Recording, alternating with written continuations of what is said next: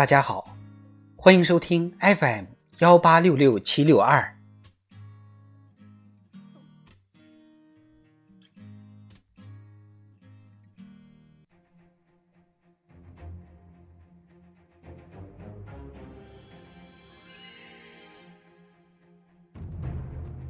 智慧人生，帮你开启生活的另一面。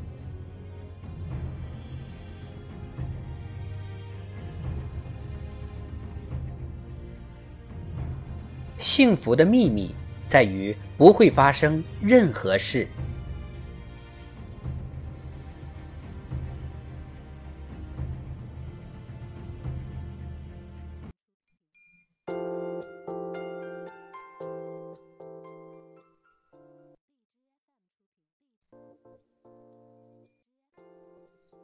不久前，在朋友圈看到一句话，是一位前辈友人转述的美国摄影大家索尔雷特的一句英文原文：“幸福的秘密在于不会发生任何事。”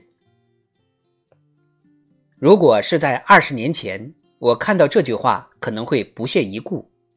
那时候我无知无畏，喜欢看卡耐基的成功书籍。并且相信卡耐基曾经写过的一句话：“你是真正的生活了一辈子，还是仅仅生活了一天，然后将这一天重复了一辈子？”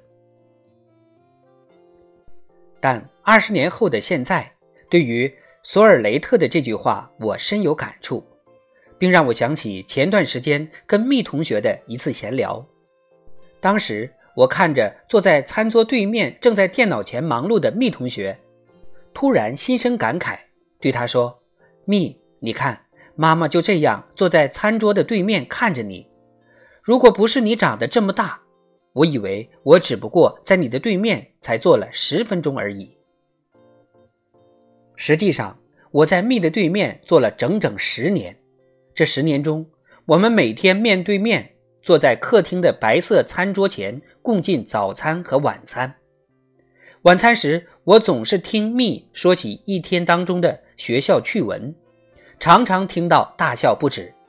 饭后，我们面对面的在餐桌的灯光下各自做功课，他写作业，我写稿，然后在将近深夜时互道晚安。第二天起床之后，我们再互道早安。在一起共进早餐，就这样周而复始。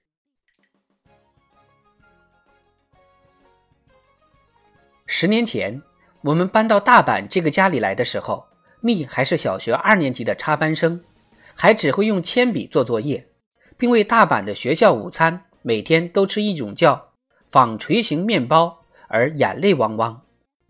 搬来大阪之前，我们居住在名古屋的郊外。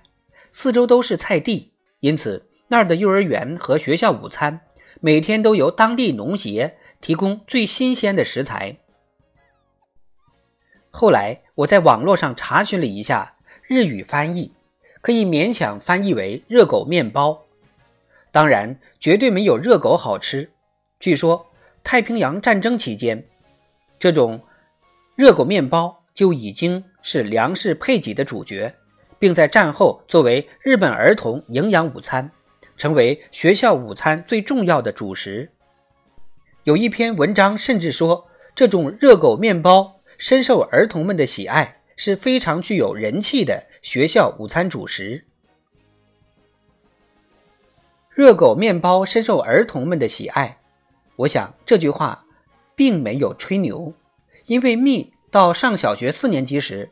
有一次下课回家之后对我说：“今天的学校午餐又吃了热狗，简直太好吃了。”我当时听到这句话时，简直震撼不已，因为两年前他为这种纺锤形面包泪流满面的模样，还一直留在我的脑子里。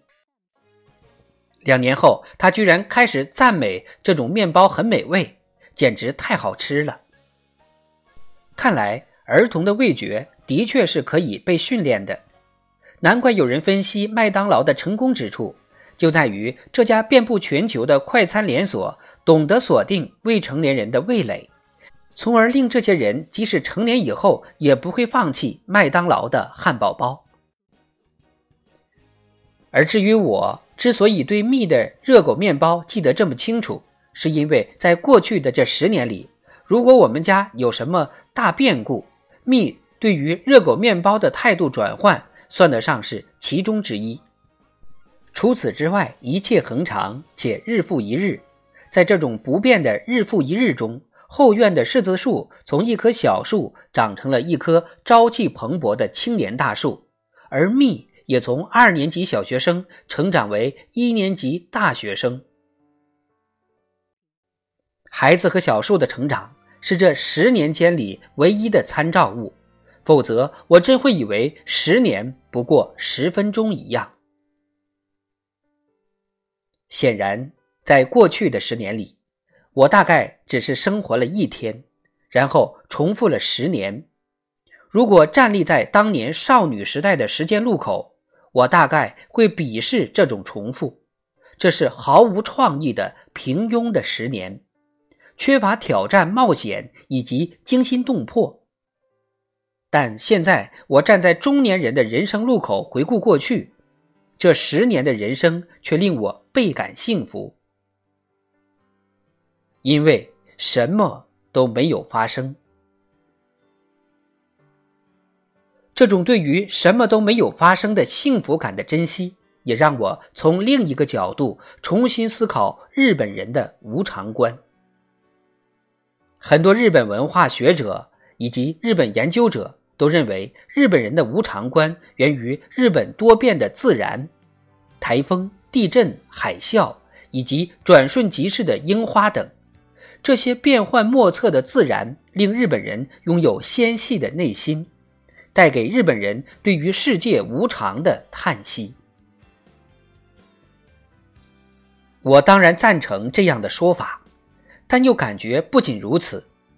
只要想想日本至今拥有全球最多的百年老店，至今保持着传统服饰和千年不变的祭祀活动，甚至连建国纪念日。也可以追溯到将近两千七百年前第一代天皇神武天皇的即位日，就可以想见，大和民族是一个多么期待什么都没有发生的民族。正是因为世事多变，所以日本人才更懂得幸福的秘密，在于不会发生任何事的这句话的奥义。因此，才比任何人都更加维护属于自己的传统吧，就像维护一个幸福的秘密那样，我想。